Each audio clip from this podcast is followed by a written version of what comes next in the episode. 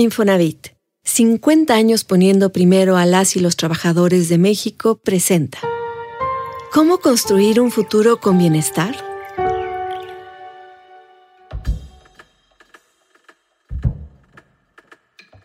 Sin salud no hay desarrollo. La pandemia por COVID-19 nos dejó claro lo que nos imaginábamos. En México, unos tienen un sistema de cuidados y otros no. Algunos no tienen ninguno. No tenemos un buen sistema de prevención de enfermedades y que las mujeres cuidan mucho más que los hombres y no se les paga por esto. Sabemos hoy que el acceso a la salud no es parejo. ¿Cómo se construye un futuro con bienestar en la salud? Para este episodio, Regina Reyes Heroles conversó con Julio Frank, exsecretario de Salud, con Felicia Naul, directora del Instituto de Estudios Avanzados para las Américas, con Nadine Gassman, presidenta del Instituto Nacional de las Mujeres, con Graciela Márquez, presidenta del INEGI. Estas, estas son las respuestas a esta pregunta, ¿cómo construir un futuro con bienestar en la salud?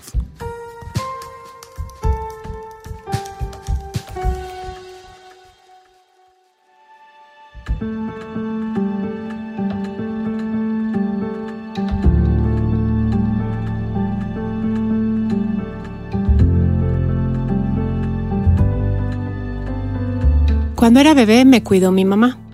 Se quedó en casa para cambiar pañales y alimentarme. 27 años después, la vi cuidar a mi abuela cuando enfermó.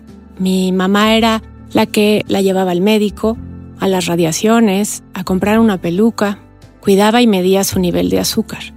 Todos los demás estábamos al pendiente, pero era ella quien la cuidaba. Y en los últimos días de mi abuela, mi mamá permitió que el resto, los que no la cuidamos tanto, sintiéramos que sí la acompañamos desde el inicio de su enfermedad. Pero la verdad es que fue ella la que estuvo ahí desde el diagnóstico y no nos dijo lo duro, difícil o gratificante que fue. Así cuidamos las mexicanas. Las mujeres dedicamos unas 50 horas a la semana al trabajo no remunerado doméstico, que incluye cuidar. Los hombres dedican unas 17 horas. Nosotras hacemos tres veces más trabajo doméstico no remunerado que ellos. Y sí, todos conocemos algún caso en el que son los hombres quienes cuidan, aunque sigan siendo minoría. Y seguro también hay casos en los que les gustaría participar más. Pero cuidar no es parejo en México. Un ejemplo es que la ley otorga en este país permisos de cinco días con salario completo a los padres trabajadores por el nacimiento de un hijo.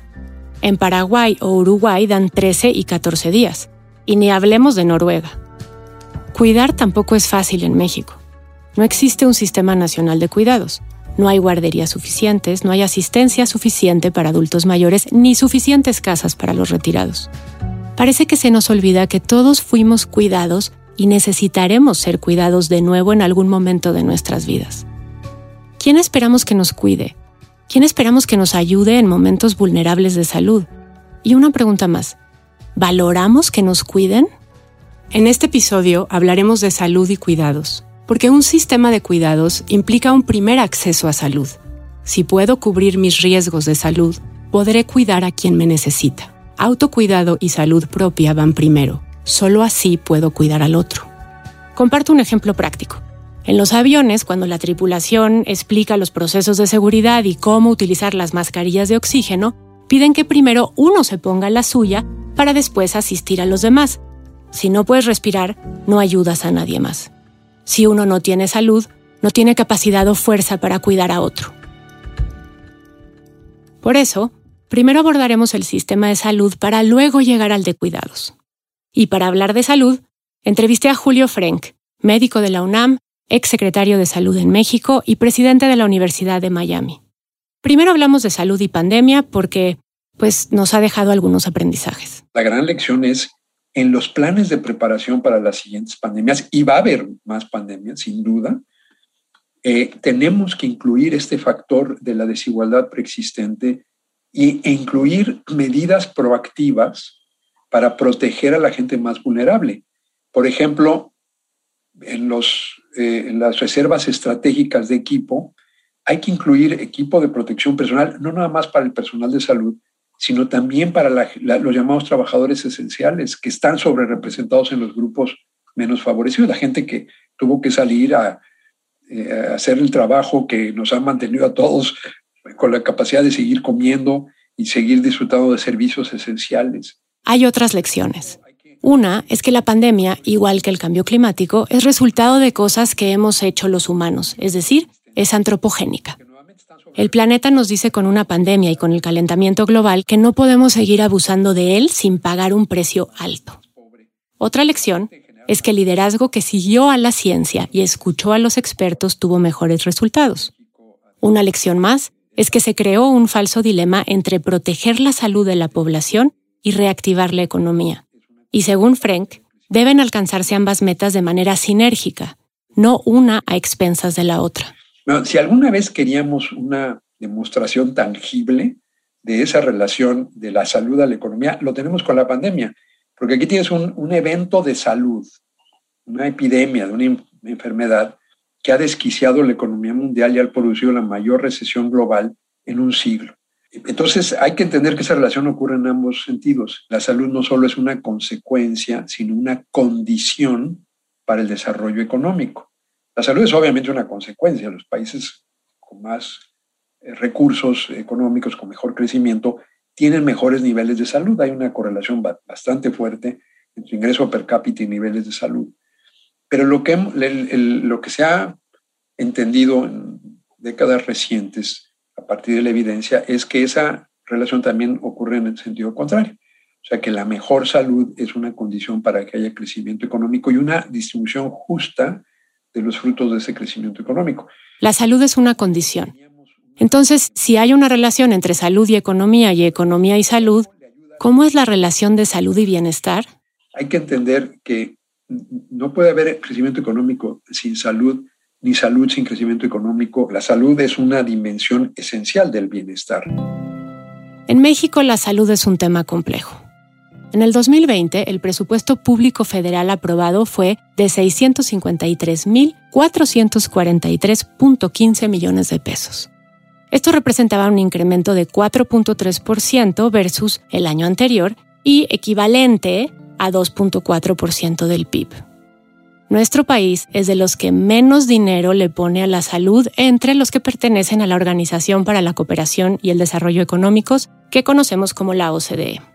Como el gasto del Estado es de los más bajos, los ciudadanos tenemos que desembolsar lo que falta. Ese gasto de bolsillo es el 41% del gasto en salud. Sí, los ciudadanos pagamos 4 de cada 10 pesos. ¿Cómo andamos los mexicanos en salud? Las enfermedades crónico-degenerativas son de las que más morimos, como diabetes, enfermedades del corazón, cáncer. Ocupamos el primer lugar en América Latina en índices de obesidad en niños y adultos. De ahí que la diabetes, la hipertensión, la insuficiencia renal y las enfermedades del corazón sean un verdadero problema. Según la última encuesta de salud y nutrición, la que fue prepandemia, en México había ya 8.6 millones de personas mayores de 20 años con diabetes. 15.2 millones con hipertensión arterial y 75% de la población encuestada reportó vivir con sobrepeso u obesidad. Uno de los temas más complejos es que cada vez personas más jóvenes son diagnosticadas con estas enfermedades crónico-degenerativas. No tendemos a prevenir en cuestiones de salud, y es un panorama que se ha acelerado en los últimos 10 años. Todos estos pacientes le cuestan al sistema de salud y a sus familias, porque como decía, mucho del gasto en salud sale de nuestros bolsillos. Al año, esto cuestan algunas de las enfermedades. La diabetes, unos 131 mil pesos. El cáncer de mama, unos 250 mil pesos. Un padecimiento del corazón cuesta 350 mil pesos al año. La hepatitis, casi medio millón de pesos. Y una leucemia, hasta 875 mil pesos al año. Por eso, el IMCO dice que tener una enfermedad crónica sin cobertura condiciona a una familia a caer en pobreza. Y comparto otro dato preocupante que también es del IMCO. Para el año 2030, el ingreso perdido por los hogares mexicanos que tienen un paciente con alguna enfermedad crónica se proyecta que sea siete veces el presupuesto de la UNAM o más de 300 mil millones de pesos. Muchos de estos altos costos serían más manejables con una mejor medicina preventiva y eso es otro pendiente en México. Una de las razones es el déficit de profesionales de la salud. Por ejemplo, en la mayoría de los países de la OCDE, 8 de cada 10 médicos son médicos generales que resuelven y previenen en el primer nivel de atención, mientras que en México ese número es 3 de cada 10. No hay suficiente personal de salud para tener una medicina preventiva. Es relevante también el gasto en salud, pues por cada peso que se invierte oportunamente en medicina preventiva, se ahorran 4 pesos en medicina curativa, que por cierto no solo es más cara, también demanda una mayor infraestructura y recursos humanos. Todo esto según datos de la Cámara Nacional de la Industria Farmacéutica, la Canifarma. Esto nos regresa a un tema de presupuesto. El resultado de la escasa inversión es que la cobertura es insuficiente. De hecho, 16 millones de mexicanos no tienen cómo pagar por servicios de salud. No nos diagnostican a tiempo y cuando finalmente está claro el padecimiento, gastaremos más en cuidarnos. A veces, no tenemos ni para tratarnos. Solo 6 de cada 10 personas con diabetes o hipertensión que acudieron a un servicio estatal de salud obtuvieron los medicamentos necesarios. El sistema de salud en México está fragmentado con subsistemas paralelos y múltiples mecanismos de financiamiento. Primero, separa a los mexicanos con un empleo formal de los que tienen uno informal.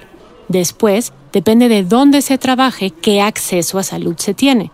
Por ejemplo, los que trabajan para el gobierno acuden al Instituto de Seguridad y Servicios Sociales para los Trabajadores del Estado, el ISTE. Los que trabajan en empresas privadas van al Instituto Mexicano del Seguro Social, el IMSS. Pero algunas empresas del Estado, como Pemex, tienen su propio sistema de salud. La Marina y la Sedena también. Después se creó el Seguro Popular, que se transformó en el INSABI y que ahora absorberá el IMSS. Como la seguridad social es para los empleados formales, había que crear algo para los otros. Y así no hay hasta ahora un sistema de salud para todos los mexicanos. Frank ha sido uno de los impulsores del sistema de salud universal y esto fue lo que me dijo. Los sistemas universales más exitosos, en primer lugar, invierten suficiente en su sistema de salud. Eh, entonces, México lo primero que tendría que hacer sería elevar de manera dramática el sistema. Pero segundo, lo que importa es que el financiamiento es público, la función de financiamiento es pública y el marco de rectoría es público, es similar. Todo el mundo tiene los mismos derechos los derechos son explícitos. Un sistema de salud universal tiene beneficios y Santiago Levy, ex subsecretario de Hacienda y economista que se dedica principalmente a las políticas económicas y sociales para aliviar la pobreza, me dijo esto. La medida más importante de política económica y de política social que se pudiera tomar ahorita en México para aumentar el bienestar sería decir, vamos a construir un sistema universal de salud Vamos a hacer algo en materia fiscal para financiar ese sistema universal de salud. Vamos a darle a todos los mexicanos los mismos derechos en materia de acceso a la salud. Me es casi imposible pensar en cualquier eh, propuesta de política económica o de política social que traería más bienestar para toda la población que hacer eso. La propuesta del IMSS Bienestar, que arrancó como programa piloto en Nayarit en abril de 2022, es la propuesta para que todas las personas que no están afiliadas al IMSS o al ISTE o al sistema de salud de Pemex tengan acceso a un programa de atención médica gratuita sin necesidad de ser asalariados o tener capacidad contributiva.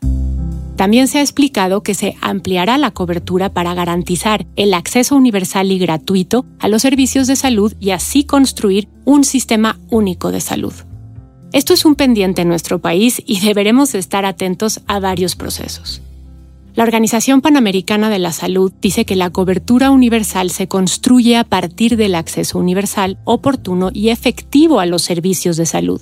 Sin esto, el acceso universal oportuno y efectivo, la cobertura universal es una meta inalcanzable y, claro, no se logra bienestar. Un sistema único podría cambiar la actual crisis de salud en México.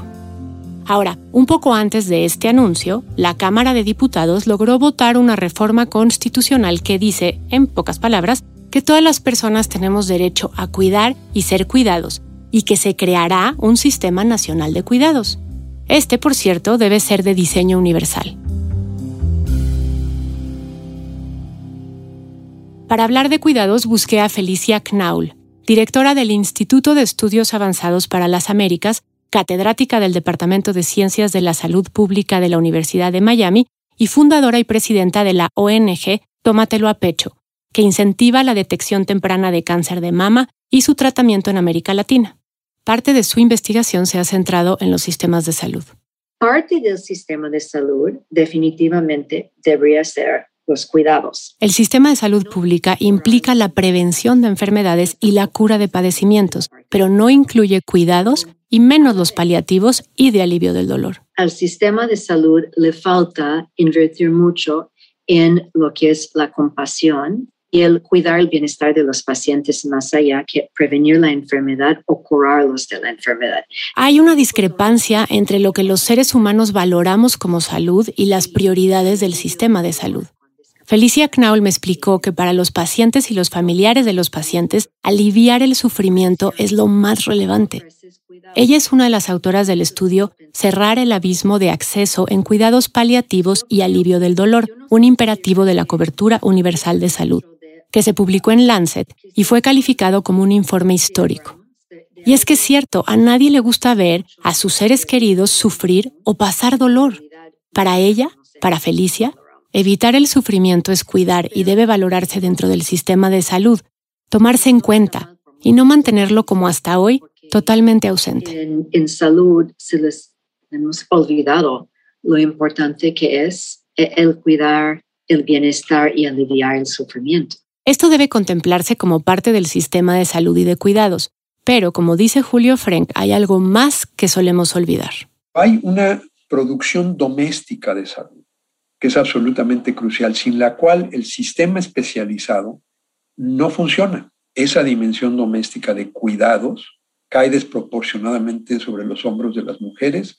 Una altísima proporción es trabajo no remunerado. Hay que hacerlo un solo sistema y la forma para integrarlo es, en primer lugar, reconocer que la producción doméstica de servicios de, cuidado es parte integral del sistema de salud. La labor doméstica no remunerada, más allá de que principalmente la hacemos las mujeres, lleva a otros problemas, como que nos aleja del mercado laboral. México es uno de los países donde menos mujeres participan. Solo 4 de cada 10 mujeres trabajan contra 7 de cada 10 hombres. En América Latina nos ganan países como Colombia, Brasil, Uruguay y Perú. Hace poco me invitaron a moderar un panel del Women Economic Forum sobre el sistema de cuidados y me tocó platicar con algunas de las mujeres que están proponiendo y construyendo un nuevo sistema de cuidados desde el gobierno y organismos internacionales. Una de ellas es Nadine Gassman, presidenta del Instituto Nacional de las Mujeres, que conocemos como InMujeres. En ese foro, Nadine contó lo que las mujeres quieren, o queremos. Esto es lo que nos dicen las mujeres. Nosotros hicimos el Proigualdad, el Programa Nacional de Igualdad entre Mujeres y Hombres, hablando con mujeres de todo el país, de los 32 estados, mujeres diversas, que nos dijeron que necesitaban y querían de nosotras como gobierno tres cosas. La primera es autonomía económica. Las mujeres en este país queremos trabajar, ganar dinero, tener seguridad social, estar en el mercado de trabajo. Como bien decías, somos de los países que tienen menor eh, inclusión de las mujeres en el mercado de trabajo. Pero para hacer eso, lo que nos dijeron las mujeres es que necesitamos poder dejar ese otro trabajo que hacemos por el que no nos pagan. queremos dejar a nuestras, nuestras obligaciones de cuidados, obligaciones y las quiero poner entre comillas porque pues, no son obligaciones, para que nuestros niños y niñas, adultos mayores, personas con discapacidad, enfermos y enfermas, estén bien cuidados y seguros, seguros. Entonces, y la tercera cosa que nos dijeron es queremos vivir en paz y sin violencia. Un sistema de cuidados que, entre otras cosas, tenga guarderías en las que podamos confiar aumentaría la participación de las mujeres en el mercado laboral. Según el BID, sumar a 3 de cada 10 mujeres, lo que nos empataría con los hombres, resultaría en una ganancia de 22% en el PIB per cápita. Esto también lo platiqué con Graciela Márquez, presidenta de INEGI. Entonces, sí necesitamos un sistema nacional de cuidados que le garantice a la mujer justamente el poder dejar el empleos muy vulnerables en el sector informal Hay otro dato que pone en perspectiva lo que implica cuidar, su valor. En el 2020, el trabajo de cuidados domésticos no remunerados tuvo un valor de 6.4 billones de pesos. Estamos hablando de 6.4 millones de millones de pesos. Y esto es equivalente a 27% del PIB, según la encuesta satélite del trabajo no remunerado en los hogares. ¿Cuánto es esto? Bueno, para darnos una idea, todo el turismo en México representa no más del 9% del PIB y el sector de la construcción menos del 7%. El valor de estas labores no remuneradas es gigantesco. Esto no quiere decir que los mexicanos queremos cobrar por cuidar a nuestros hijos o familiares o adultos mayores. Pero entender el valor puede aumentar la corresponsabilidad y por lo tanto el bienestar. En ese panel del World Economic Forum, la senadora Malú Mitcher, presidenta de la Comisión por la Igualdad de Género, contó que la Cámara de Diputados propuso una reforma a la Constitución para que se hable de un Estado cuidador, más allá de un estado de bienestar, y así se cree este Sistema Nacional de Cuidados. Hay que reconocer que el gobierno de México es un gobierno cuidador. Ya está cuidando, tiene tres sistemas de cuidado, la seguridad social, la salud y la educación. Estamos trabajando sobre eso. Estamos dando, por ejemplo, las becas a los viejitos y viejitas. Eso es cuidar. Pero necesitamos que cada una de las dependencias, cada una diga, ah, pues yo hago esto. Esto es cuidado. Ah, yo hago esto. Esto es cuidado. Y por eso metimos esta iniciativa del Sistema Nacional de Cuidados, en donde hablamos de la responsabilidad, esto es muy importante, de la empresa, de la sociedad civil, del gobierno, para trabajar conjuntamente. La idea es rearticular los servicios y reordenarlos para avanzar y entender qué más se debe hacer en cuidados, me explicó Malu Mitcher. Y esto permitirá que el Estado proteja y cuide para tener acceso a servicios de cuidados. Ahora, Nadine y Malú insistieron en la corresponsabilidad. Y aquí hay un reto muy relevante porque no solo se habla de una corresponsabilidad del Estado y la empresa, también de la sociedad civil, de mí en mi casa con mi marido y mis dos hijos, y de ti que escuchas esto y tu círculo cercano.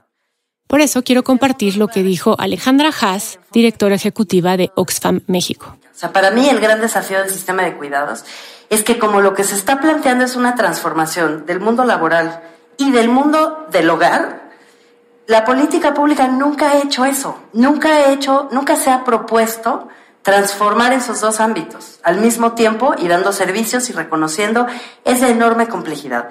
Para eso hay que poner estándares y metas hacia adelante. Esto es muy relevante. Por ejemplo, en el IMSS hay unos días establecidos para las licencias de maternidad o paternidad, pero si uno tiene acceso a servicios de salud en el ISTE, los días son diferentes, y si no se tiene empleo formal, entonces no hay licencia.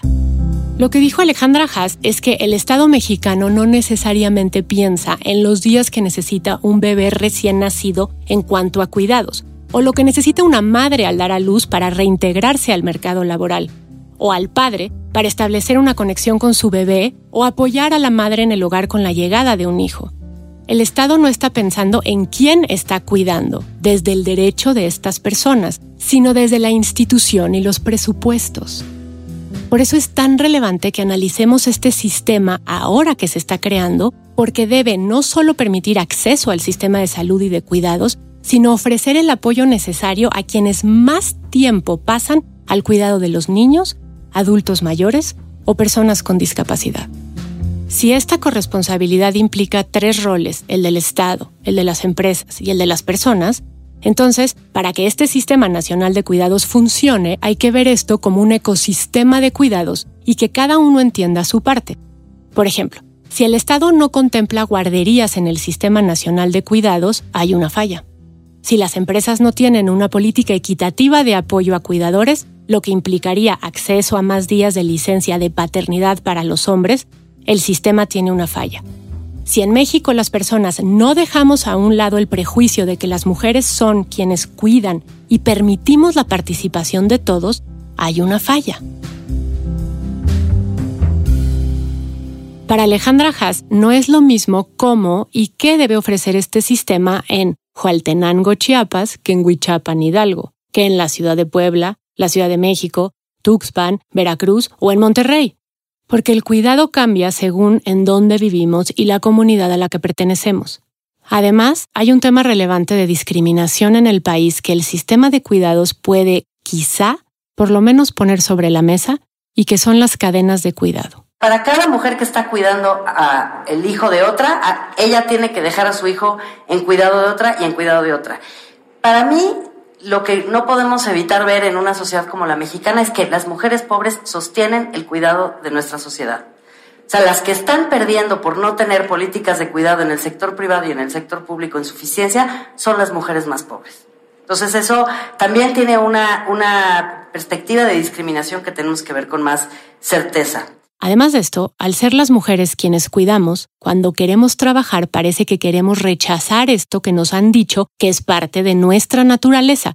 Y ahí también hay discriminación. Felicia Knaul me lo explicó así. No estoy diciendo que deberíamos pagar las horas que la gente invierte en cuidar, porque creo que hay mucho que uno quisiera hacer en la vida que no se mide en dinero. Pero en el momento en que decides que una sola parte de la población se va a dedicar a lo que no se paga, desprecias a estas personas y a estas actividades necesariamente.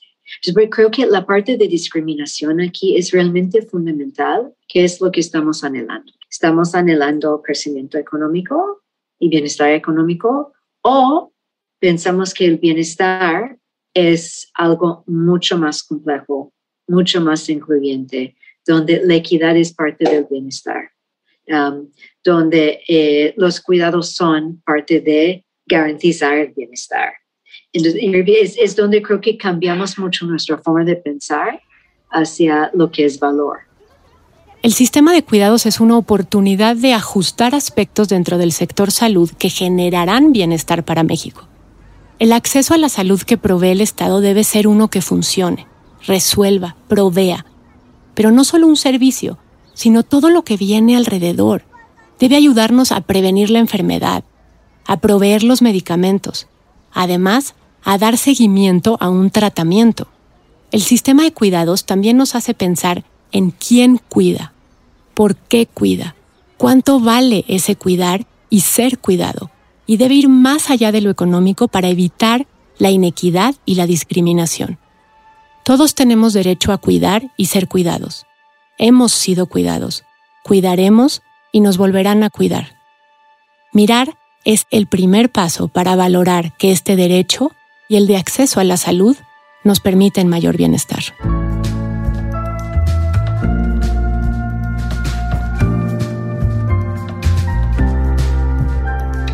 Infonavit 50 años poniendo primero a las y los trabajadores de México, presentó ¿Cómo construir un futuro con bienestar? Esta es una producción de puro contenido. La investigación, guion y narración las hizo Regina Reyes Heroles. Dirección editorial y edición de guion, Galia García Palafox. La asistente editorial es Lorena Sosa. Asistente de producción, Wendy Solís. Dirección de voz y producción por Giselle Ibarra. Diseño sonoro y edición de Hugo Santos Quevedo y música original de Santiago Mijares.